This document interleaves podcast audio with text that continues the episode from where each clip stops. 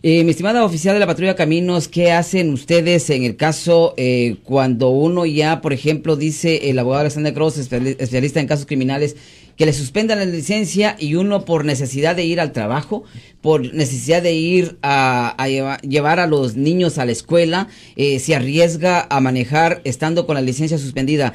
¿Qué hacen ustedes en ese momento cuando detienen a una persona que ya quebró la ley, aparte de haberla quebrado antes?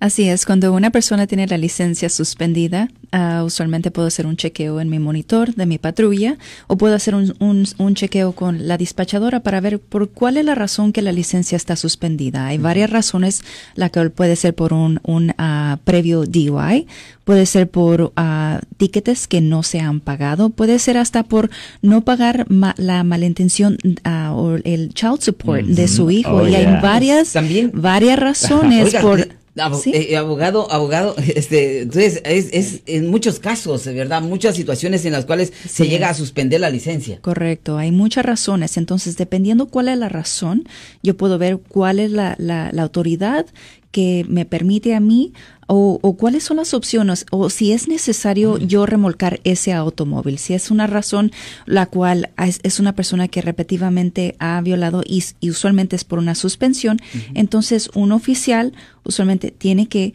ah, llevar el auto Ah, y nosotros después transportamos el auto. Ahora, si es una suspensión, son unas, eh, nosotros ah, tomamos el vehículo por 30 días. 30 días, el cual el dueño, el, el, registrante del automóvil es responsable por pagar todos los cargos por los 30 días que el carro está en el corralón.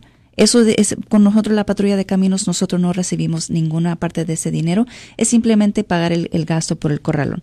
Ahora, este se le otorga un, uh, un tiquete a una por manejar con una licencia suspendida y ah, tiene que proceder con, todo lo de la corte. ¿No hay alguna excusa válida como por ejemplo eh, una emergencia de ir al hospital o algo? Mire, tiene, ok, legalmente, ok, en la corte penal sí existe una, una regla en efecto diciendo que tiene que ser necesidad, pero necesidad de, de, que usted va a morir inmediatamente. A mí tiene que ser una necesidad, no de pues necesito ir al trabajo. No, eso no, es suficiente necesidad inmediata. Tiene que ser algo como que si mi esposa va a estar en punto de dar luz y se va a morir. A mí tiene que ser una real. Pues eso es, eso legalmente eso es lo que es necesidad. Una, necesidad extrema, tal vez decir, no, legalmente necesidad solo es extremo.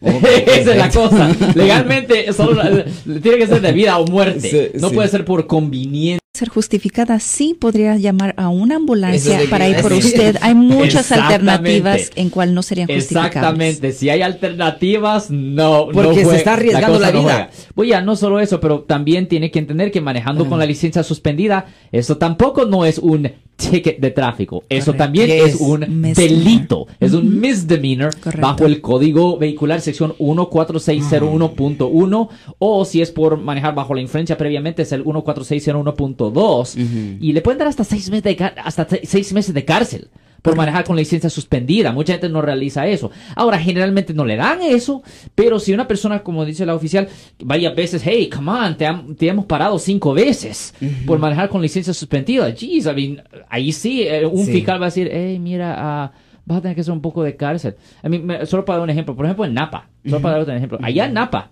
te meten en la cárcel por 30 días. ¿Oh, sí? O te meten, o si te agarran manejando con la licencia suspendida, te meten ahí por 30 días. No servicio comunitario, no, no, no adentro. O no aceptan eh, ni ah, siquiera un trato. Mm, adentro. pero todavía tiene que pasar un buen, unas buenas dos semanas ahí en custodia. Wow, estamos hablando, estamos son estrictos. Son estrictos. no lo haga.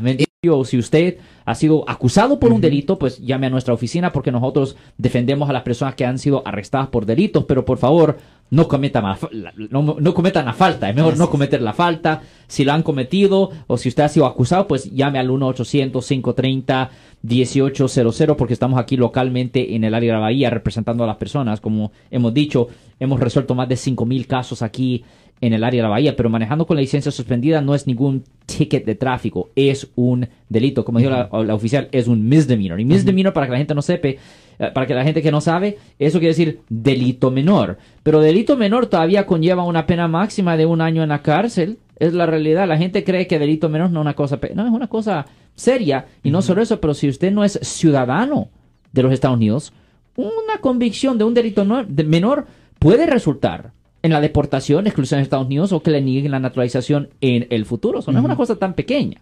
Yo soy el abogado Alexander Cross. Nosotros somos abogados de defensa criminal. Le ayudamos a las personas que han sido arrestadas y acusadas por haber cometido delitos. Si alguien en su familia o si un amigo suyo ha sido arrestado o acusado, llámanos para hacer una cita gratis. Llámenos para hacer una cita. Ese número es el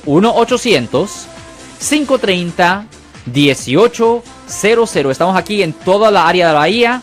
1 800 530 1800 y como siempre, por casos criminales, casos penales, damos la primera cita gratis en nuestra oficina. Siempre estamos aquí todos los martes y viernes a las 12 y 35 respondiendo a sus preguntas con respecto a los casos penales y también nos pueden hacer preguntas en nuestra página de Facebook Live, doctor Alex, abogado de nuevo, 1-800-530-1800, Bueno, vamos a la llamada telefónica, pero ya fuera.